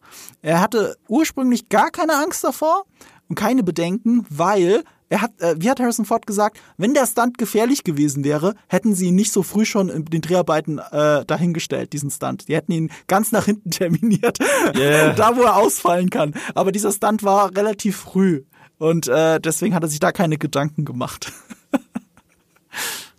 äh, wenn ich eine Lieblings-Action-Szene nennen darf, dann komme ich. Au, warte. Ich muss ein bisschen überlegen. Es ist eigentlich schon der Truck, Das muss der Truck sein. aber ich muss zugeben, die Szene davor finde ich auch mega gut. Die kommen Kampf? Ja, mit Pat Roach, diesem Wrestler, der ja dreimal umgebracht Warte mal, eins, zwei, nee, viermal wird er umgebracht in einem Indie-Film. Hast du es gewusst? Ja, das wusste ich. Kriegst er du alle vier zusammen? Ja, also er ist der, der Nazi, in, äh, ist klar. Dann ist er dieser ganz große Scherge in den Minen in Teil, in, Teil in zwei? of Doom. Ja. Äh, in Teil 3, lass mich mal ganz kurz überlegen, wer in Teil 3 Da war. siehst du nicht, wer ihn umbringt. Aber er ist da. Er ist noch da. Sie haben es nicht komplett rausgeschnitten. Er ist der, der neben dem Nazi-Offizier in die, ähm, in den, äh, äh, in den Zeppelin hinterher steigt. Ah, Und die haben okay, eine komplette okay. Kampfszene mit ihm gedreht, aber im Schnitt wieder rausgenommen. Die Idee war auch so ein bisschen, dass Harrison Ford den gleichen Typen eigentlich drei, also jedes Mal umbringt in dem Film. Aber das haben sie rausgenommen. Äh, also wenn du genau darauf achtest im Film, ist eigentlich ein Anschlussfehler. Es sind zwei Offiziere da eingestiegen in den Zeppelin, Ja. aber nur einer wird rausgeworfen. Okay, und äh, ist er auch im vierten? Nein, er ist im ersten. Hätt- Hätten sie gerne, aber da war er, glaube ich, schon tot. Ach so, ja. Da, äh, da, aber die haben so einen ähnlichen Charakter. Er ist der Typ, der von Ameisen gefressen wird. Der, so- der ist so der Ja, Stand-in genau. von ihm. So wie sie auch im So, fünften so. natürlich auch einen Riesentypen haben. Äh, Und bezeichnenderweise äh, im fünften hat nicht Indy was mit dessen Tod zu tun, weil der Natürlich fünfte weiß nicht. ja nicht, wie Indy funktioniert. Ähm, äh, Im ersten Film stirbt Pat Roach zweimal. Er ist in der Kneipenschlägerei der große Mongole, der mit den anderen, mit den, für die Nazis arbeitet. Er sagt Ach, da halt nichts. Er ist der, der reinkommt, in die, also die Tür reinkommt und Indy gegen die Wand drückt. Und dann später Krass. gegen die Theke. Das Ah, ja, ist der. den- den- das ist Pat Roach. Wo, wo er auch sagt Whisky. Und Ja, genau, genau an, der ja. Moment. Das ist Pat Roach. Den sieht man natürlich gar nicht. Also er stirbt eigentlich viermal in drei Filmen. Ja. Und die Szene nehme ich jetzt als meine Lieblings-Action-Szene, auch als Kontrast zu deiner Truck-Szene, weil auch sie hat eine klare Exposition. Sie machen die Mauer auf, sie gucken durch die äh, Steine, sie schieben die Steine weg, gucken das Flugzeug an. Du hast eine Exposition. Okay, das ist die Ausgangssituation. Dann schleicht er sich an. Du hast einen Höhepunkt, du hast den tiefsten Fall, also so aussieht, als würden sie verlieren. Und äh, du hast sogar einen Ausgang dieses Kurzfilms, dieser Action-Szene, der aber negativ ist. Also positiv im Sinne von sie überleben. Da kommt auch das Indie-Theme. Also das ganze Ding fliegt in die Luft. Du siehst, Ja. wie das Benzin, auch ein geiler Shot übrigens, wieder. Absolut. Alles in einer, an einem Shot. Du siehst, ähm, wie er Marion befreit, er kommt ins Bild rein, haut das Cockpit auf und du siehst im Hintergrund das Feuer. Du siehst, wie das Ja. Feuer über das Benzin gerade auf dieses Flugzeug zugeht. Du hast zwei Elemente im Bild, eigentlich drei. Indy im Vordergrund, im Mittelgrund ist es Marion im Cockpit und im Hintergrund das Feuer, das auf dieses Flugzeug zugeht. Das ist alles ein Shot. Und das ist die Magie von Spielberg. Und dann gehen sie da raus und das Theme von ähm, John Williams, haut rein und das ist einfach ein genialer Moment und es ist eigentlich wieder ein Kurzfilm. Ja. Und bestes Zitat. Welches ist das beste Zitat für dich? Komm. Komm, kämpf! Kann ich aufhören Ja. damit? Das ist, weißt du, ich habe den Film, ich habe Raiders letzte Woche mit einem Kumpel gesehen, der ihn seit zehn Jahren nicht gesehen hat. Übrigens, äh, Glückwünsche, ist mein Freund Markus, der ist heute wieder Vater geworden. Oh. So. Und ähm, ja, seitdem begrüßen wir uns am Telefon mit Komm, kämpf! Hast du denn generell sonst eine andere Lieblingsszene, die jetzt nicht unbedingt mit Action zu tun hat? Oh, so viele. Also, äh, also, also Cheaten wäre jetzt den Prolog zu nennen. Es wäre Cheaten. Ja, das wollte ich eigentlich. Aber streng genommen ist das mehr als eine Szene. ja, ja. Dann, ich liebe das erste Aufeinandertreffen zwischen Indy und Marion. ja, absolut. Ich liebe die Szene, die, äh, wo tut es denn nicht weh? Und dann küsst sie ihn überall. Oh, das ist eine die schöne ist improvisiert. Szene. Ja, und die ist Also, so also nicht die komplette Szene, aber der Satz von ihm. Uh, it's not the um, years, honey, it's mileage. Ja, genau. Ja. Und ich liebe ähm, das Ende, wenn er eigentlich traurig ist, dass, dass, dass, die Bundeslade weg ist und nicht Mhm. ins äh, Museum kommt und er und sie angezogen sind wie bei Casablanca. Das stimmt. und und und zusammen rauslaufen. So ein bisschen wie das, aber das ist doch der Start einer wunderschönen Freundschaft, Mhm. aber in dem Fall ist der Start einer wunderschönen Beziehung. So, es hat ein bisschen Casablanca-Vibes, habe ich jedes Mal. Ich weiß nicht, ob es dir genauso geht. Das ist ein guter Vergleich, habe ich nie drüber nachgedacht, weil Casablanca auch Humphrey Bogart mit der mit dem Trenchcoat, so ikonisch Ja, an der. Stelle. Deswegen habe ich das nicht so gesehen, aber du hast schon recht, es hat schon sehr starke Casablanca-Vibes. Ja, also äh, das sind so alles Szenen, die ich, ich liebe auch die Szene. Wir haben davor geredet über Exposition done right. Ich finde es geil, dass es eine Szene zwischen Salah und Indy ge gibt. Und die Exposition wird spannend, weil da vergiftete Datteln drin sind. Oh ja. Das ist übrigens auch einer meiner Lieblingskameraeinstellungen, die man eigentlich nicht bemerkt, wenn man nicht drauf achtet. Also auch wieder Genialität von Spielberg. Es gibt, also die Kamera filmt durch die Tür durch, weil die Tür so ein Gitter hat, ne? Ja. So mit so Löchern. Auf der anderen Seite ist Indy, der traurig ist, weil Marion gestorben ist. Zumindest glaubt er das. Ja. Okay? Und äh, das ist der Vordergrund ist also die Tür, der Mittelgrund quasi ist Harrison Ford, der traurig guckt. Und Ja. ganz im Hintergrund siehst du den Jungen, der die Datteln aufbereitet. Okay? Und dann geht Indy aus dem Bild raus. Fokus auf dem Jungen, du siehst, wie der Junge die Datteln vorbereitet, aber geht. Dann geht die Tür auf. Und du merkst, das ist eine subjektive, wie in äh, ähm, Freitag, ist es Freitag der 13. Nee, äh, Halloween, in Halloween. Der erste Halloween-Film, ganz am Anfang. POV, Jetzt ja. merkst du erst, das ist eine subjektive, eine POV. Und dann kommt aber trotzdem von der Seite rein der Attentäter, also der Besitzer des Affen. Und Ja. dann siehst du, wie er alles in einem Shot die Datteln Ja. vergiftet. Übrigens, du hattest mit beidem recht. Also du hast gerade gesagt, ist es Halloween oder Freitag der 13.? Die Antwort ist ja. Weil, weil beide Filme fangen gleich an. So. Ach so, okay, den Anfang von äh, Fre äh, Freitag, Freitag der 13. 13. hat der Originale ist ja ein, eigentlich ein billiger Abklatsch von Halloween. Darf man nicht, darf man nicht vergessen. Und, und Das heißt doch dann, dass die erste Szene in die POV nicht von äh, ähm, ähm, Dingsbums ist, äh, Jason Voorhees, sondern von seiner Mutter, oder? Genau.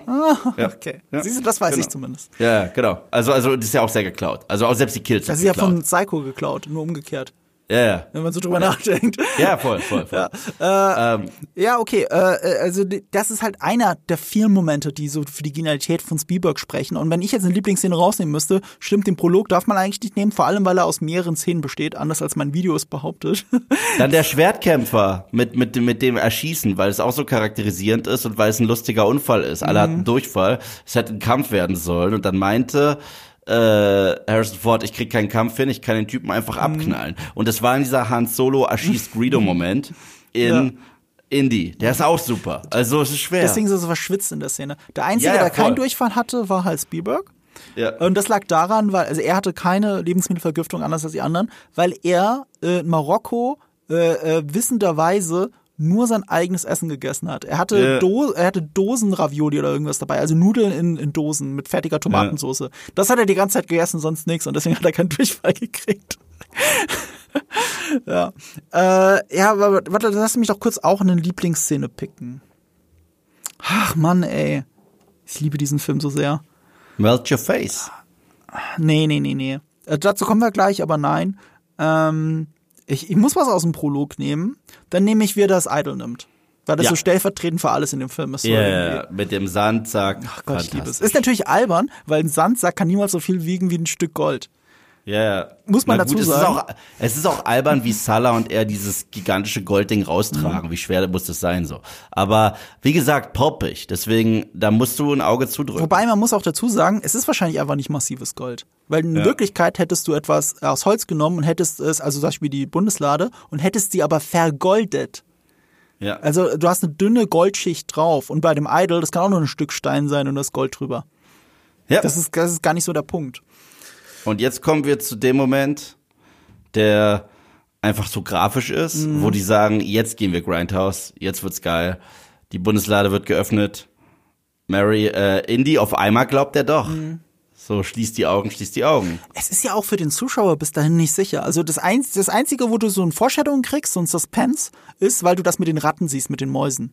Ja. Na, auf dem Schiff. Und, und als sie den Tempel dazu aufmachen, dass auf einmal ein Gewitter losgeht. Stimmt. Aber, ja, das ist schon, ja, das ist also, auch also, schon stark. also das ist schon das erste Mal. Ja, der Zorn Gottes so weil, ein weil, bisschen, weil ja. Mhm. es ist ja die krasseste Hitze und der krasseste Sommer und auf einmal zieht es sich zu und es ist ja richtig windig und stürmisch und äh, ja, aber aber mit den Ratten, da merkst du auch diesen Magnetismus, der dann nochmal aufgegriffen wurde in äh, Mhm. tatsächlich Kingdom of the Crystal Skull. Ähm, und äh, ja, das kommt dann zu meiner Pessach-Story. Ähm, so. äh, noch eine Sache kurz, weil wir, ähm, ich habe ja schon Impro-Sachen erwähnt. Also bei, bei ganz tollen Sachen in der Filmgeschichte, es kam immer auch der Zufall oft dazu, weißt du? Also Sachen sind einfach zufällig passiert, Ja. man hat die Kamera drauf gehalten, ob eine Szene improvisiert ist oder was auch immer. Und das bei den Ratten genauso. Eine der Ratten hat sich komisch benommen. Und sie haben einfach die Kamera drauf gehalten und haben es gefilmt. Ja, ja, stimmt. Im Nachhinein stimmt, kam raus, sie ist an einem Gehirntumor gestorben. Ja, und übrigens, noch eine Sache, wo sich ein Tier komisch verhalten hat, was drin geblieben ist. Die Szene, wo Indy, äh, Belloc und Co. mit dem äh, Raketenwerfer bedroht. Ja, du meinst die Fliege? Ja. Die Fliege, fl ja, die, Die fliegt berühmte fast Fliege, die in seinem Mund fliegt. Ja, und er hat es einfach zugelassen so. Also das ist sehr witzig. Ja, was, ja, zugelassen. Äh, weißt du, was wirklich passiert ist? Ich hab's vergessen. Also sie ist reingeflogen und sie ist aber sofort wieder rausgeflogen. Ja. Sofort. Aber Ja. Spielberg fand das so cool in dem Moment oder so witzig, dass er zwei, drei Frames aus dem Film rausgeschnitten hat, dass man sieht, wie sie wieder rausfliegt. Ja. Wenn du den Film siehst, siehst du nicht, dass sie wieder rausfliegt. Sieht Ja. aus, als hätte Belloc sie einfach gefressen. ja. Was auch irgendwie so, so satanisch wirkt. Ne? Also Fliegen sind ja so ein altes Satan-Motiv. Ja. Und, und von daher passt es vielleicht auch schon wieder. Aber eigentlich ist es einfach nur ein Troll-Move von äh, Steven Spielberg. Ja, und alle haben so Weihnachtstradition, Halloween-Tradition, habe Mhm. ich auch, aber ich gucke Pessach, also jedes Pessach gucke ich Raiders of the Lost Ark. Weil. Ja, Moses Bundeslade grillt die Nazis. Und ich weiß nicht, ob du weißt, wir sagen an Pessach das kürzeste Gebet, das es gibt. Weißt du, wie es heißt? Ja, wie? Nee? Sie haben probiert, uns umzubringen, hat nicht hingehauen, lass uns essen. Passt perfekt zu Raiders of the Lost Ark. Okay. Und äh, ist ja so ein bisschen Story of our life, so ein bisschen. Und äh, deswegen, es ist ganz toll. Ich freue mich da jedes Mal. Ich sag, siehst du, es ist eine Pessach-Story irgendwo. Du guckst Charlton Hestons äh, Ten Commandments und danach das inoffizielle Sequel Raiders of the Lost Ark. So. Okay, das ist, das ist eine geile äh, Ansage dafür. Aber hast du gewusst, dass es aber nicht äh, die zehn Gebote sind, die original zehn Gebote in, in der Bundeslade? Das sagt Indy eigentlich falsch. Ja. In, in der Bibel, ich glaube, es ist in der Bibel, muss es drin stehen. In der Bibel steht auch drin, dass äh, die, ähm, die Originaltafeln ist sind, ja, die zerschmetterten Ta Originaltafeln, Mhm. die sind da nicht drin. Die gab's nicht mehr, sind neue Tafeln. Das ist die zweite Generation der Tafeln Mhm. Ja. quasi. Also der zweite Abdruck, wenn du so willst, von den zehn Geboten, der ist in der Bundeslade drin. Also Indy erzählt das am Anfang falsch. Aber wer hätte das gedacht bei einem Film, der nicht so viel mit Archäologie in Wirklichkeit zu tun hat? Ich muss jedes Mal lachen, wenn ich Zehn Gebote, dann denke ich immer an, äh, an äh, kennst du Ja, Mel wo die, Brooks? wo die eine Tafel runterfällt. Mel Brooks, ja. äh, so, ich bringe euch diese 15. Pff, 10. 10 Gebote. Wo er mit drei Tafeln runterkommt. Super. Das ist so gut. Einfach super. Ja, da muss ich auch dann manchmal dran denken. Äh, übrigens, es steht auch in der Bibel drin, also der Grund, der, der im Film nicht erklärt wird, warum Indy sagt, nicht reingucken, das steht in der Bibel drin. In der Bibel steht drin, zwei Sachen, die mit der Bundeslade zu tun haben. Das eine ist nicht anfassen, deswegen äh, diese Holzstangen, mit der sie die Lade transportieren und nicht reingucken. Naja, es ist ja auch, es hat ja auch was mit dem Antlitz Gottes zu tun. Genau. Es ist ja, wenn, wenn Gott, äh, wenn, wenn Moses fragt, kann ich dich Mhm. sehen? Und er sagt, nein, aber du kannst dich umdrehen. Und er fässt ihn ja an und er altert sehr schnell Mhm. Ja. dadurch. So. Und ähm, deswegen, ja. Ich finde, das gehört halt zur Magie und Faszination von Indiana Jones dazu, dass es eigentlich Fantasy-Filme sind, die ähm, so, so religiöse Fantasy sind. Ja, ja, ne? religiöse Fantasy passt zu Indie, weil da ist ja irgendetwas, was einen archäologischen Wert hat und auch etwas, was unsere Geschichte maßgeblich beeinflusst hat. Und dass du dann diese Aspekte nimmst, die halt übernatürlich sind und sie selber übernatürlich zeigst, aber ohne sie komplett zu entmystifizieren. Ja. Und das ist so dieses Besondere. Und deswegen, wenn ich ein UFO sehe, hört der Spaß auf. Dann wird's schwierig. Ich, ich finde die Idee, dass außerirdische Wesen angebetet wurden, gar nicht mal so schlecht. Ja, Aber von dem Zeitpunkt an, wo ich das UFO sehe, bin ich bei Sci-Fi gelandet. Und da fragst du dich auch ganz kurz, wenn du es weiterspinnst, Ja. äh, wenn es diese Außerirdischen gibt und sie so magische Sachen machen, waren das vielleicht Außerirdische bei den anderen drei Filmen? Also du Ja, ja, retconst genau. eigentlich die anderen Filme. Äh, und, und deswegen ist auch übrigens Indie 2, finde ich, so wertvoll, weil er uns sagt, es geht nicht nur um das Christentum. Das ist ja, eigentlich sogar ein Rückschritt in Last Crusade.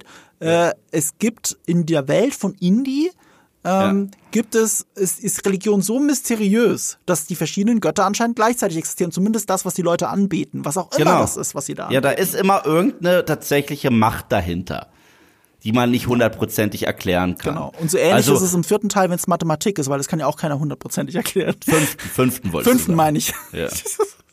Der fünfte, der vierte verschwimmen in meinem Kopf. Nee, nee, bei mir nicht. Also tatsächlich ist der vierte da viel besser. Ja, der vierte ist tatsächlich besser. Äh, ja. Das führt uns, wenn wir über das Ende reden, muss man, und ich hasse es dafür, immer über eine Sache reden, die dann immer erwähnt wird und die mich abfuckt. Big Bang Theory. Du kennst die ja, Big Bang Theory. Ja, aber ich, aber, aber ich, aber ich finde das dumm, weil nur weil man sagt, äh, Indiana Jones ist für die Handlung nicht wichtig, äh, weil die Nazis hätten die Bundeslade eh gefunden und wären dann gegrillt worden. Äh, es gibt viele Filme, wo erstens die Reise wichtiger, also der Weg wichtiger ist als die Destination. Erstens das, Filmdramaturgie. Zweitens hat es ja eine wahnsinnige Charakterentwicklung für Indy, die ganze Story. Ja, richtig. Und drittens, die Nazis haben an der falschen Ecke gegraben. Ja. Das heißt, Indy war notwendig, damit sie an die Bundeslade kommen und gegrillt werden. Es ist sogar ein Plot der Nazis. Die Nazis haben, also es gibt die Theorie, dass die Nazis dieses äh, diese Nachricht, die abgefangen wurde, absichtlich haben abfangen lassen, weil sie Indy ja von Anfang an folgen. Schon im ja. Flugzeug. Sie folgen ihm direkt, weil sie ohne ihn Marion gar nicht finden. Und ohne Indy, selbst wenn sie Marion finden, hätten sie Marion umgebracht. Für sie macht das einen Riesenunterschied. Und selbst wenn Indy immer noch nicht da wäre und sie hätten das Ding ausgegraben, hätten nicht Jahre dafür gebraucht, also mitten, bis mitten in den Zweiten Weltkrieg hinein. Ja. Selbst dann dann wäre das Ding nach Deutschland gekommen. Die Deutsch, also selbst wenn Hitler reinguckt und tot umfällt, hätten immer noch die Nazis die Bundeslade und würden irgendwas anderes damit machen. Und so haben es die Amerikaner. Also in jeder, egal wie du es drehst und wendest, diese Big Bang Theory, Theory spielt wirklich keine Rolle für einen guten Film. Und abgesehen davon ist Big Bang Theory eh Nerd für, für Arme. Weil die, sagen, die nennen immer nur Sachen, sagen, ha, Star Trek, weißt du? Mhm. Star Wars, weißt du?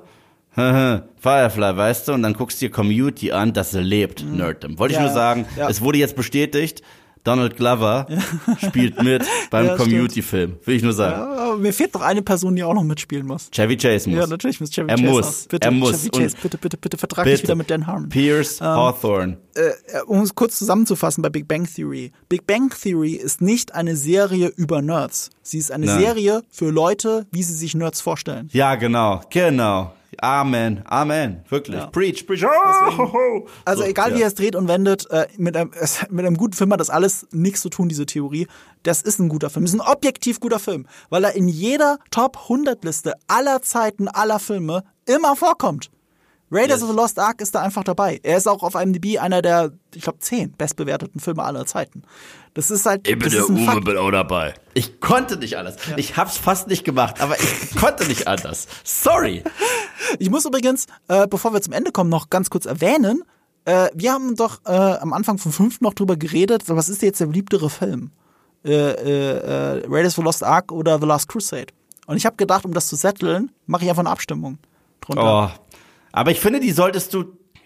Das ist fies, weil, weil jetzt reden wir über Raiders. Ich glaube, mhm. da hat Raider Heimvorteil. Und wenn du die gleiche Umfrage bei Last Crusade machst, hat der Heimvorteil. Das kann sein, aber Last Crusade hat bei unter Indiana Jones 5 mit Abstand gewonnen.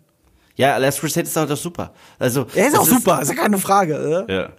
Talk should sleep. Ich freue mich aber nichtsdestotrotz darüber, wenn wir über den zweiten reden werden. Oh, Indy, I love you. Der, du, ganz ehrlich, der zweite ist ein Film, der ist wirklich mit jedem Mal gucken, mag ich den Film mehr als vorher. Und er gibt mir die Möglichkeit, Folgendes zu sagen.